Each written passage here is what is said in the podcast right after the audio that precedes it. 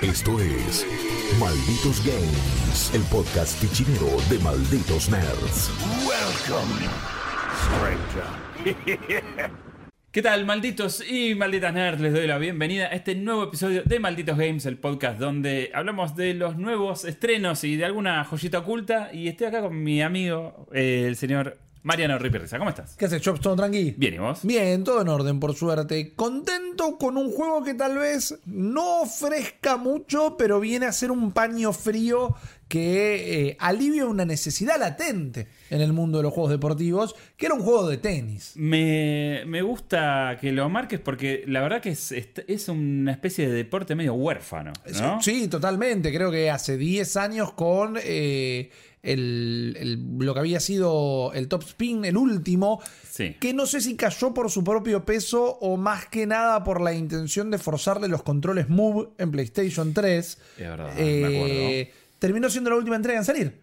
Tal el cual. juego que había desbancado a Virtua Tennis y demás, convirtiéndose en lo que podríamos llamar el primer simulador de tenis, como entendemos a FIFA como un simulador de fútbol y no un juego arcade. Claro, eh, es que, digamos, el tenis siempre tuvo su, su, su representante digital en Virtua Tennis, como Ah, vos decías. es verdad. O sea, un juego de arcade, o sea, si bien hubo Super Tenis, bueno, a mí me gustaba mucho Super Tenis de Super Sí. Nintendo, eh, pero, qué sé yo, no había juegos así que vos digas, che, este es el, el mítico.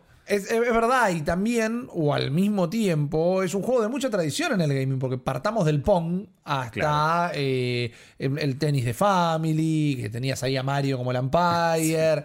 Eh, eh, no hubo generación, generalmente no hubo consola que no tuviera un juego de tenis. Después todo se estandarizó un toque en las tres grandes, que podemos decir Nintendo, eh, Xbox y PlayStation. Ahí se acotó un toque la cosa. Y creo que el último juego interesante de tenis, mientras que es una experiencia completamente arcadosa, Sí. terminó siendo Mario Tennis hace un par de años, también con sus problemas. Claro, y lo que nos estaba faltando, que esto ya lo vamos a descubrir con vos eh, durante esta charla, eh, es, es- es ese juego que ocupe el lugar vacante que dejó de alguna manera Top Spin, porque ese juego le hablaba a, una- a un público que quería algo más, ¿no? O sea, Claro. algo más que el arcade. Yo me acuerdo de jugar los primeros en Xbox. eh, de hecho, el primer Top Spin sale primero en Xbox, en la, en la original, y después se empieza a, a portear. Y era como un juego que de- decías, bueno, che, tengo que usar el gatillo y, y calcular el momento para hacer la dejada. Exacto. Eh, o sea, como que tenía un montón de cosas copadas. Tenías un circuito de modo carrera donde ibas jugando en lugares como, como Caminito, por Claro. ejemplo. Tenías un- una canchita ahí. Eh, Tenía color, tenía, tenía como color. un feeling. y si bien los, vos hacías el- la comparativa de nombre a nombre con Virtua Tennis, que tenía todas las figuras, Claro. acá tenías un par nada más, eran muy poquitas, de hecho ni me acuerdo quiénes estaban, pero eran tipo, no sé, eh, Curten, ponele, que era un chabón que ya estaba súper retirado. Exacto, el que Eh, pudimos pagar. Claro, que pudimos pagar, pero lo que tenía era lo, que, lo mismo que hacía que Winning Eleven sea bueno en su momento, que era, bueno, son de mentira los jugadores, pero se mueven como jugadores de verdad. Claro, exactamente. Eh, y ahora tenemos eh, esto que nos ocupa, que es eh, Matchpoint, que, que viene después de. Hubo otros dos juegos. Los AO Tennis, que eran Tennis. de el eh, Australia Open. Este Claro. juego también viene de un, estudio australiano. Curiosamente, Sí. es como que en Australia están queriendo pushear los juegos de tenis a morir. Sí, los AO Tennis fueron de, de baja calidad. Sí. Realmente. Ahora, cuando empezamos a hablar en, en profundidad de lo que es Matchpoint, vamos a ver que tenían algunas salvedades que los puede rescatar un poquito. Pero fueron dos tenis, que- dos juegos de tenis que pasaron como completamente por debajo del radar. Pegaron en la red y no pasaron Claro, directamente. claro, fue como. Era un, el tiro pintaba bien, pero Claro. quedó ahí. ¿Qué pasa con Matchpoint? Este es un juego que creo que nos sorprendió un poco a todos, ya a priori antes del lanzamiento, porque apareció y era, che, llega también a Game Pass. ¿Qué Correcto. O sea, no está hubo en mucho todas las bombo. consolas Sí, porque está en sí. Nintendo Switch, inclusive. Yo creo que no hubo mucho bombo, particularmente, y esto para mí, ellos se lo pueden anotar en sus propios libros de historia como una historia de éxito, pero viene de un estudio y de una distribuidora que en su vida hicieron un juego deportivo directamente. Ca- Calypso está más eh, vinculada a juegos de estrategia. Juegos de estrategia, ¿no? son quienes se quedaron con los derechos de la saga Comandos, por ejemplo, algunas experiencias mobile, mucho eh, simulador arquitectónico, cosas por el Claro. estilo. Y Torus Games, que creo que nadie le tiene que dar vergüenza decir que tal vez es la primera vez que escucha el nombre del estudio, tiene una larga data desde el 94 de adaptaciones. El juego de Hotel Transilvania, el juego de los pingüinos de Madagascar, el juego de Ben 10. Es como un juego de mucha licencia, mucho Android, mucho Sí. 3DS, eh, siempre vigente, siempre publicando algo también en las consolas de la correspondiente generación año tras año, pero hacían los juegos de la peli D. Algunas cositas con Disney, algún... eh, te- te- tienen hace como 10 años una experiencia, o más, un eh, Backyard Football se llamaba y era como Ah, una cosita sí, medio sí. Arcadosa también, pero no un simulador deportivo. Entonces tenemos un juego, un estudio, perdón, que es la primera vez que hace un juego deportivo poniéndose ellos mismos la mochila de esto es un simulador deportivo y lo subrayan y lo aclaran y vamos a profundizar en eso. Y un estudio, una publicadora que jamás lo publicó tampoco. Claro. Entonces ahí es o, o o receta para el desastre o eh, historia total. Y creo que se quedó un poco en el medio. Pero yo le voy a poner un par de puntos del promedio para arriba. Más allá del puntaje. Quiero decir, el juego tiene sus fallas. Y son en particular como paquete y no necesariamente en el tenis. Porque si vamos a hablar al tenis, es verdad que se parece mucho más a un top spin que necesariamente a un eh, Virtua Tennis, por ejemplo. Claro. Es un juego que busca la simulación. Es un juego que, como, como el top spin también, tenés que, más allá de pegarle con, la, con algún botón que elegís el golpe fuerte, o elegís el globito, o elegís cortarla Sí. en seco, tenés que apuntar en- específicamente en qué lugar de la cancha querés. Y la mirilla, la retícula que usás para elegir. Eh, Es una sombrita, ¿no? es una sombrita que te va a ofrecer distinta resistencia conforme a en qué posición vos quedás para darle a la pelota. Vos le querés quedar el golpe fuerte, pero te quedó con la mano cruzada y encima estás pegando una corrida para llegar. No es que vas a poder elegir ponerla en cualquier lugar de la cancha, sino como que te va a tironear, digamos, ofreciendo una resistencia. Eh, en estos partidos que vos vas a tener en un modo historia que es muy similar a todos los modos historia que han tenido los juegos de tenis, digamos, una línea de tiempo donde vas avanzando y elegís si querés jugar una exhibición o te querés quedar entrenando Sí. o querés participar de un torneo, por ejemplo, vas llevando a tu jugador creado por vos mismo con la intención de llevarlo a lo más alto del ranking, arrancando alrededor del número 300 más o menos, que está bien, pero acá vamos a ver algo constante en este análisis. Está bien planteado, es escueto. Porque yo me acuerdo, Virtua Tennis, volviendo a algo sumamente arcadoso, la hora de entrenar era pegarle a los eh, Sí. pinos de bowling gigantes, Los ¿no? tienes como un montón de minigames. Inclusive podías elegir algunos días descansar, no participar de ningún tipo de entrenamiento y eso te eh, subía un toque las stats para tener mayor resistencia en los otros partidos. Acá los entrenamientos es pegarla para hacer entrar en, en una diana, en un blanco que hay y listo. Sí. Nada más. O directamente un torneito que generalmente son o de cuatro o de seis partidos. Siempre al mejor de tres sets. Lo que es interesante porque hace que sea bastante largo el juego Claro, realmente. yo, yo lo probé un- hice un par de partidos de exhibición, me gustó lo que jugué, netamente hablando del gameplay, pero me llamó la atención eso, eran como partidos largos. Exactamente. Eh, tiene de momentos algunos eventitos que, de nuevo, en la línea de tiempo aparecen muy esporádicamente, que es como jugás un tiebreak, nada más. Que lo que te dice es, Claro. si querés puedes jugar este tiebreak con alguien que está muy elevado en el ranking, y si le ganás vas a ganar como mayores posiciones de una manera mucho más rápida. Y es una variante, ok, pero si me decís, te pongo uno de estos cada un par de torneos, o en lugar, te podés elegir hacer un entrenamiento o una competencia de tiebreak, dale. Pero es algo que aparece una vez cada tanto y termina siendo prácticamente anecdótico. De la misma manera, eh, vos cuando vas avanzando en estos torneos y vas avanzando en los partidos, y ganás, claramente, Sí. te dan distintas recompensas un tanto intangibles, como por ejemplo una nueva zapas, y las zapas tienen sus stats, ¿no? Es como, bueno, más Sí. velocidad o stats de cualquier cosa, o mejor revés, ponele, que andás a ver qué tiene que ver con la zapatilla. Alguien de Bueno, quizá como- me dice, como eh, claro, sí. como plantás el talón en la calle. Está bien, te creo, dale. Tenés una raqueta que también te va a dar otras stats. Sí. Y distintos entrenadores que se ofrecen entrenarte. Y este, bueno, este te eh, entrena mejor el saque. Este te da más resistencia. Y la idea es como que si lo dejas seleccionado a ese, cuando haces los entrenamientos, te mejoran las stats de bufea. eso en particular.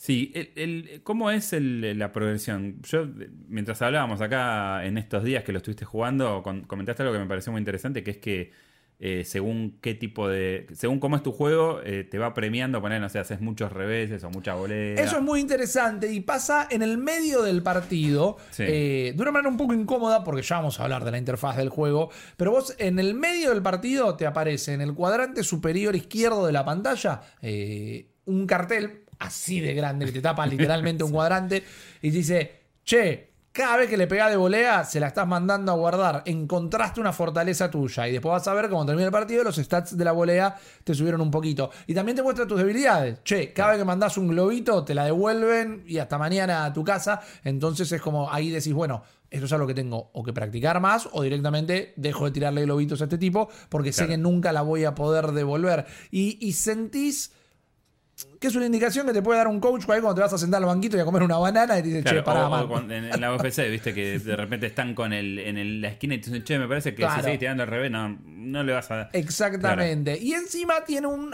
eh, a, a mi gusto, un correcto uso de la inteligencia artificial en el sentido que, bueno, le estás sacando toda fuerte contra una punta y le metiste un par de aces, bueno, se va a ir a parar ahí a la punta y no se lo vas a poder volver a meter. Eh, cada vez que tirás un globito, eh, te la devuelve y te termina haciendo el punto, y van a ir a jugar siempre a la red para obligarte a que le quieras tirar un globito y dejarte a vos eh, en una posición bastante vulnerable. Me parece que el juego se adapta bastante rápido a esas situaciones del jugador, pero lo que tiene es que tenés que avanzar mucho en el modo historia para que el juego se ponga verdaderamente desafiante. Sí. Es decir, yo avancé del puesto 300 al 55 y medio tranqui. Cuando pasé el puesto 50 del mundo, me empezó a ofrecer un mayor desafío, que no significa que empecé a perder tampoco, sino que tal vez los partidos se hacían un toque más largo. Cuando es al mejor de tres sets y te ganan algún set, bueno, el partido se va perpetuando se, y demás. Pone, se pone dramático. Claro, que en un punto lo querés, porque si Claro. fuiste ganando todo de una manera bastante fácil,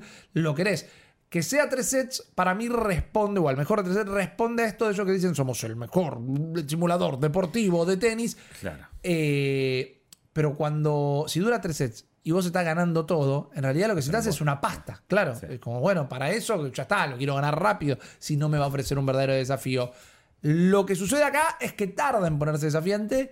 Siento que igual, y es lo que te habrá pasado a vos jugándolo poquito y lo que voy charlando y le pasa a la gente jugándolo mucho. Te terminas entreteniendo igual. Y Claro. para mí te entretiene por dos cosas. Primero porque el gameplay es sólido y por otro lado por lo primero que comentamos. No tenés otra opción. O las pocas otras opciones que hay son malas. Entonces, poco y bueno le va a ganar siempre a, a- a la- a lo contrario. Y después, desde el lado de eh, esta parte de simulación deportiva, el juego promete algo que yo dije. ¿Qué se tiran a, a prometer este firulo? Y la verdad que lo hace bien, que es que las capturas de movimiento están muy copadas. Los Sí. personajes se ven muy bien. Y anoche estaba jugando justamente. Igual, si me permitís, yo jugué con Muguruza, que es una jugadora que me gusta mucho. Sí. Es raro el modelaje que le hicieron. Los modelos son todos raros. Son un poco raros. Se Lo- mueven muy bien, o sea. se mueven bien, pero sí. los cuerpos humanos son raros. Sí, sí, sí, sí. Y las caras, ¿no? Como. Uf, Caru- bueno. Carucha Müller por. Todas. Es más, Sí. inclusive tengo un comentario que van a entender como lo digo yo. Sé que la gente que nos escucha entiende lo que, lo que comento.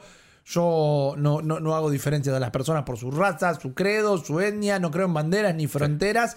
Pero de repente es como jugás contra alguien de España y es afrodescendiente con rasgos asiáticos. ¿Viste? Y es como. Claro, es muy bueno, ran- el randomizer, ¿no? Claro, Es una un- coherencia. No digo que no pueda haber un afrodescendiente eh, en España, pero probablemente tiendan más a, a- a ser más eh, anglosajones, Claro, tal vez, ¿no? sí, o, o puede, puede haber, hay de hecho un linaje así de afrodescendientes, pero el, el- el rasgo asiático es como que. Eh, ¿no? Claro, ahí Llama está como. Eso sí, son dos sí, rasgos. sí, y te pasa con. O sea, me- en un momento me reí.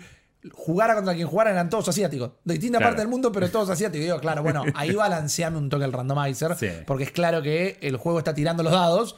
Pero de repente está quedando cualquier cosa. Claro. Parece, no sé, el- los juegos de Sega de boxeo que podía poner los verdes a los personajes Tal también. cual, sabes que eso me- siempre me llamó la atención de, de- en Top Spin que y de, de hecho en Virtua Tennis pasaba lo mismo, que vos también tenías como una especie de bueno, vas subiendo del 300, ¿viste? Estás Claro. en el culo del mundo y siempre te enfrentas a los mismos personajes y es como que tienen un- una, una cara definida, no se sienten hechos así al voleo. Correcto. Y acá vos a la hora de hacer tu personaje, las opciones son mínimas. Sinceramente, no, no, no tenés un montón de cosas para hacer un montón de personajes. Tenés al pelado, al de barba, al asiático, rago, quijada Cuadrada, firme, sí, claro, sí. exacto.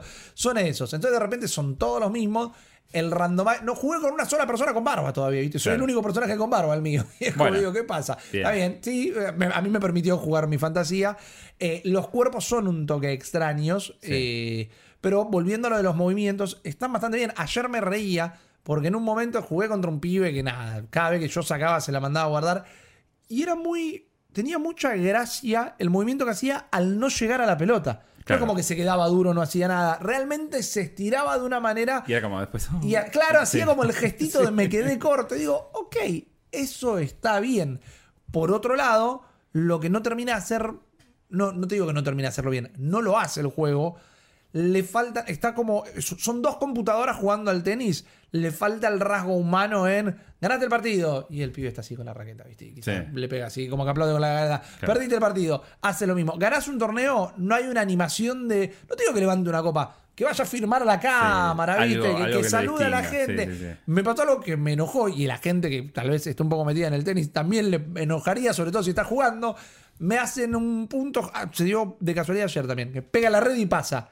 Y haceme la animación de que el otro te levanta la mano. Claro. No te digo que me hagas una cinemática de 5 minutos que le viene a pedir disculpas, pero es casi una cuestión, no de reglamento, pero de- deportiva, humana en el tenis, que si el punto es tocando la red y pasando, te disculpas. Son acciones de juego que me parece que FIFA entendió muy bien ese juego. ¿viste? Claro. De che, bueno, vamos a agregarle todas estas cosas alrededor del partido. O bueno, por ahí, viste, el tipo se queja que la tocó con la mano y nunca te va a cobrar una mano. Pero pasó. Exacto, porque es el, el folclore. Sí, claro. sí, o sea, tal cual. que pidan el offside, que le vaya a hablar al referee con las manos acá atrás, Claro, ¿viste? es un gestito. Y levantar la mano después de hacer un punto, no iban a ser tres semanas más de animación. Quiero creer, digo yo, sin saber tal vez programar. Pero me parece que se pierden esos detalles y cuando te metes en la página, que quizás lo hacemos nosotros porque laburamos de esto y no todo el mundo se va a meter en la página del juego, como que enuncian y refuerzan mucho esto de somos un simulador super hardcore, ¿viste? Y es como, el, el deporte va a estar bien y el Sí. deporte está bien,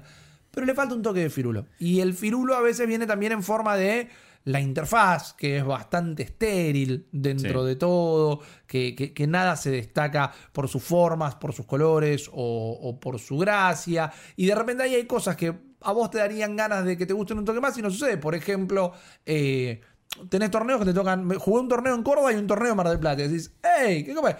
Y después la cancha es la misma cancha misma. para todo. Ca- ah, Tenés eh, diferenciación entre césped, eh, eh, cemento y demás. Sí. Cambia el color, claro, y abajo dice Córdoba, Argentina. Ponele. Claro. Nada más. Pero le faltaba un firulito, cosas que hacen al final del día eh, a la experiencia. Porque de repente los modelos no son muy atractivos. Los randomizers de los personajes son extraños. Jugar en Timbuktu o en Villa Carlos Paz es exactamente el mismo. De repente ahí es cuando, si, de re- si te pareció tedioso el juego, esas cosas te terminan restando. Claro, claro, porque de- digamos pierde pierde un poco la digamos la- lo, lo original y lo refrescante. Es como que Exacto. sentís que estás ahí medio como en, en lo reiterativo. Pero contame un poco de la jugabilidad porque me parece que ahí capaz que cuando esta gente habla de el simulador se refiere justamente a, lo- a netamente lo jugable. Bueno, yo lo sentí muy bien, yo lo sentí muy firme, eh, particularmente cuando sentís la diferencia entre un golpe y el otro. Sentís cuando la querés cortar para dejarla al ras, cuando la querés mandar a guardar. eh, más allá de que sea un botón asignado para cada tipo de golpe, tenés que estrategizar bastante si te va a convenir pegarle ese golpe de la manera con la que llegaste a la pelota. La primera media hora, y esto es algo que he visto tanto en otros análisis como charlando con gente que lo estuvo jugando, y la primera media hora del juego te va a costar tal vez agarrarle la mano. Te, desconcierta porque creo que los que hemos jugado juegos de tenis, viste que tienen como distintas...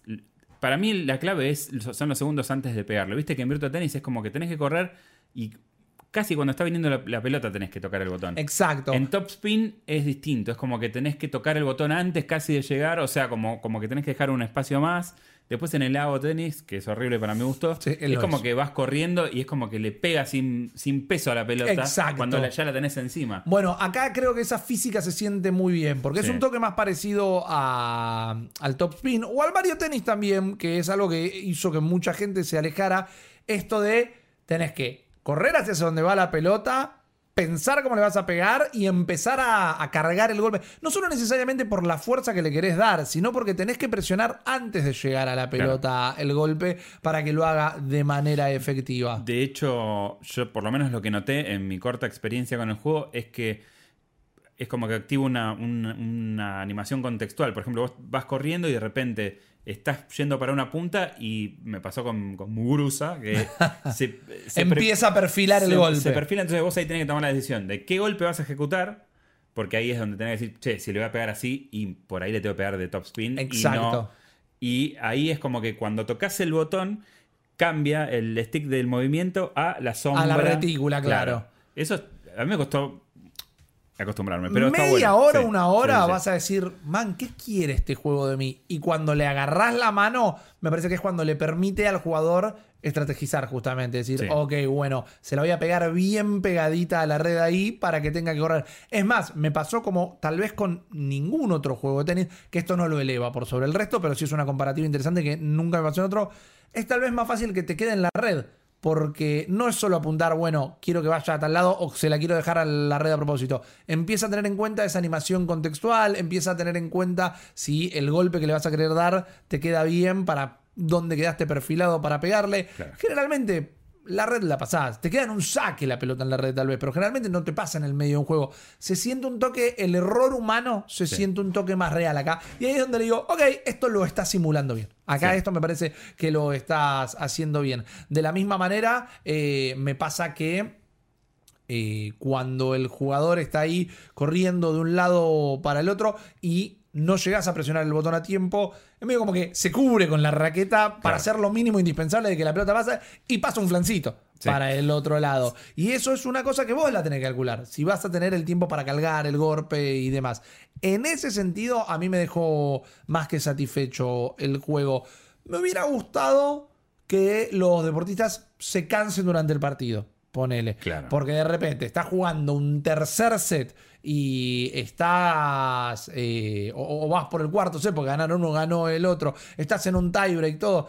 Y quizás no tenés que llegar a todas las pelotas. Llegar a todas va a depender cómo estabas parado en la cancha y todo. Sí. Pero quizás no tenés que llegar a todas. No, bueno, eso, eso es algo que, que Topspin ya tenía en sus primeras versiones. Esto de Claro. que llegás con nada de combustible. Eh, no era algo que vos puedas mesurar, que capaz que eso era lo que yo le criticaba en su momento, como que no se veía una barra de estamina, pero sí te dabas cuenta que el tipo empezaba a caminar más despacio, que le costaban más las pelotas. Y acá es como que parecen tipo, no sé, dos Terminator jugando. Sí, al- es un poco eso, es un poco Sí. eso. Me parece que en el factor simulación, como te hace cualquier juego de fútbol hoy por hoy, y lo hiciste correr 80 minutos al tipo, llega un momento que por más que apretes el botón, no va a correr. Sí, por lo menos que te perjudiquen en la puntería o viste que... Totalmente. Que sea más difícil mover la retícula. Claro, vos mantenés apretado y es como que va cargando la potencia. Ahí también se juega algo de- del, del, digamos, del porcentaje de acierto de tu Correcto. golpe, ¿no? Si lo haces en el momento perfecto donde está el cosito, es como que le pega más Sí, al punto donde estás marcando. Inclusive te podés pasar, Sí, porque te tira pasar, un punto sí. rojo, o sea, es, una, es un circulito blanco que se va llenando.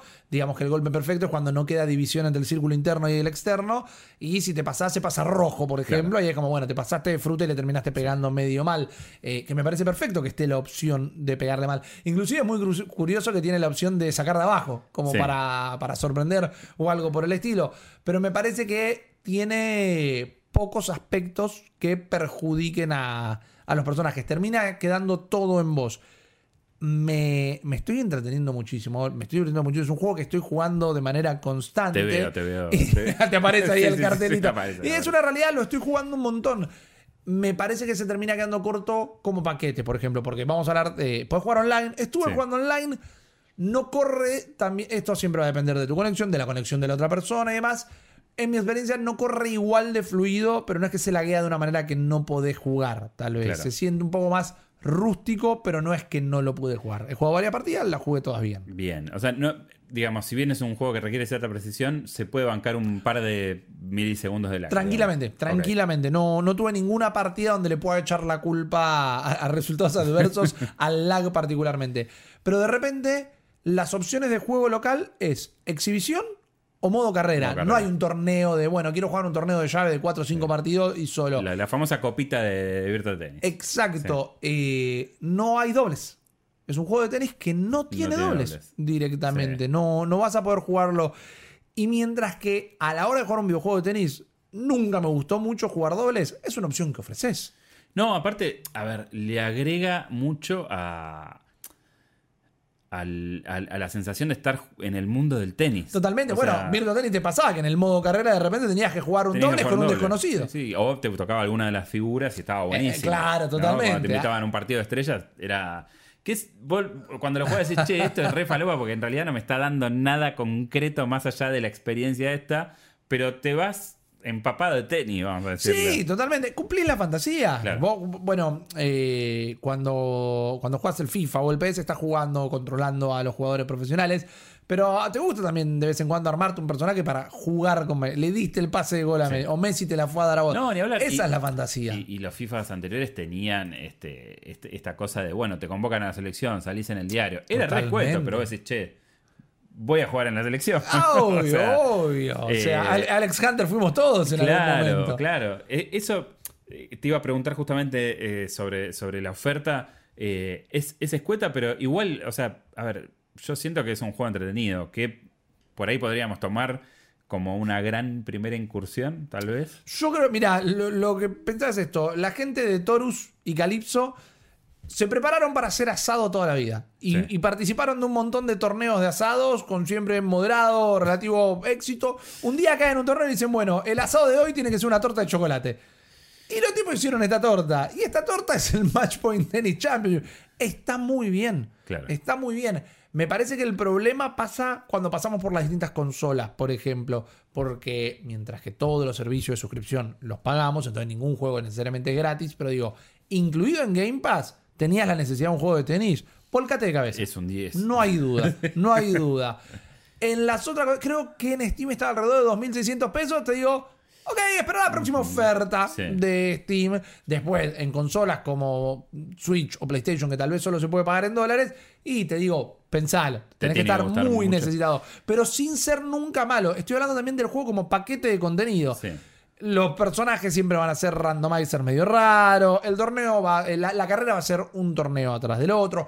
Hay figuras. Yo no soy un tipo que esté súper metido en el mundo del tenis. En mi casa siempre se respiró mucho. Mi Sí. viejo jugaba toda la bola. Pero yo no estoy que te miro los partidos todos los fines de semana que hay un torneo. Entonces, las figuras que están acá de nuevo son las que Torus y Calypso pudieron pagar. Tenés un par de números 2500 del mundo. Hay un DLC que cuesta 90 pesos argentinos, que eso está bien. Sí. Que te trae dos figuras del 84. En- de nuevo, para la gente del mundo del tenis quizá le entusiasma. Yo digo, digo, bueno, no, no voy a pagar 90 pesos por dos personas que sinceramente no sé quién son. Claro, No, acá claro. no hay un Vila, no hay un Federer, no hay un Calle para otro tipo de jugadores. Entonces, si querés el firulo de los NBA 2K o de todo No, eso, bueno, acá no está, acá no está. liga. Pero para mí, y esto sí tal vez es muy personal, pero quizás alguien que nos esté viendo lo comparte, empieza a mostrar cómo se pueden hacer cosas competentes sin licencia. También. Tal cual, es un gran punto. Que el juego esté por encima de la licencia. Bueno, no está Messi en la tapa, no iba a estar en un juego de tenis No. tampoco. Pero eh, no, no, no, no está Rogelio en la tapa, no está Nadal. Pero lo jugás y los partidos son súper entretenidos.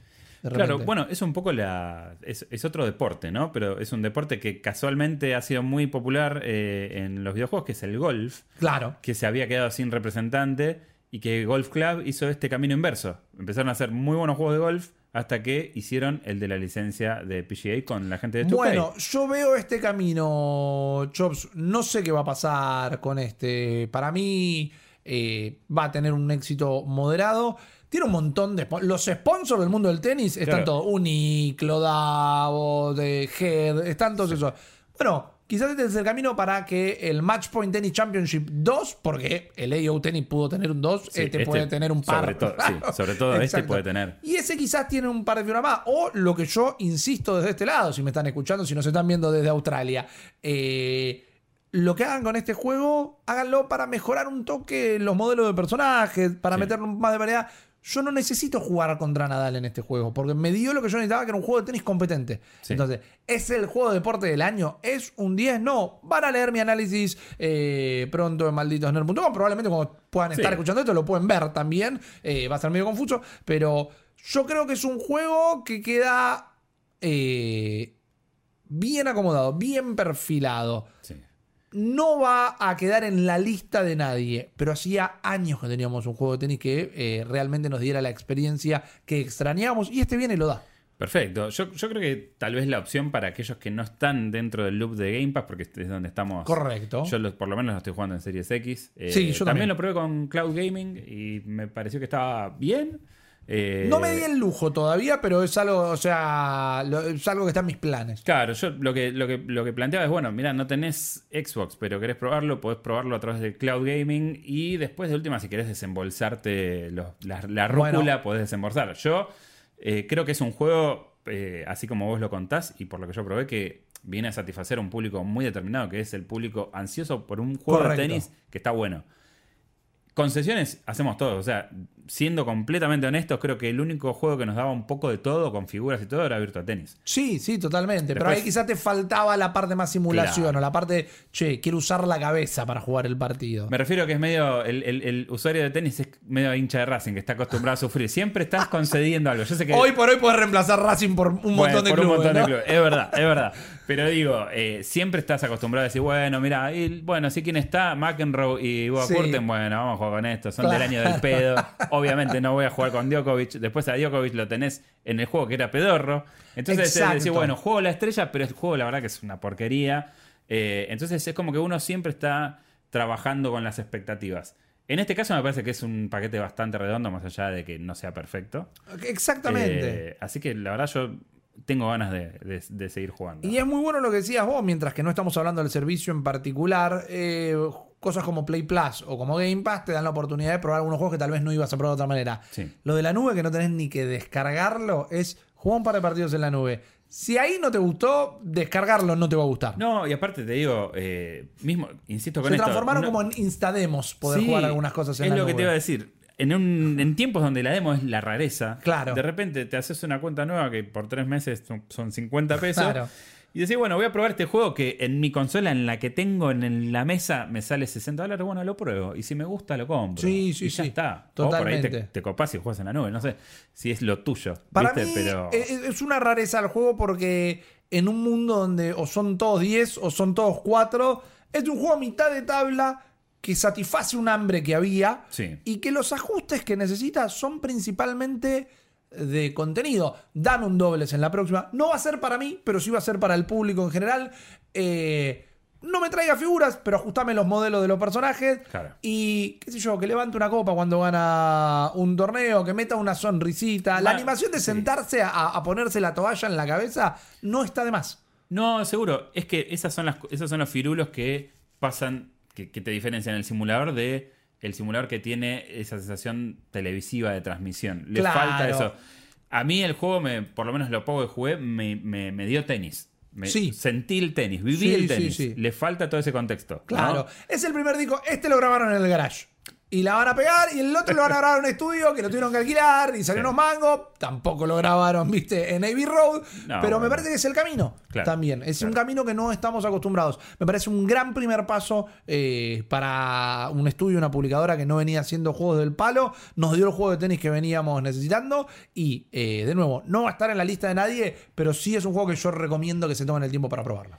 Perfecto, yo eh, recomiendo entonces que vayan al sitio corriendo después de escuchar este análisis, eh, lean eh, las palabras de Rippy, también tienen este contenido en redes y si están escuchando en Spotify recuerden darle seguir al podcast para estar al tanto que se vienen también algunos cambios, algunas cosas interesantes con el formato, así que... Ni yo la sé, Ni- esa, ni vos así que no, voy a estar, voy a estar pendiente a las redes y al podcast. Así que nada, los invito a, a seguirnos ahí. Eh, Rippy, muchas gracias A vos, por este análisis. Nos vemos, nos escuchamos en el próximo episodio de Maldito Games. Adiós.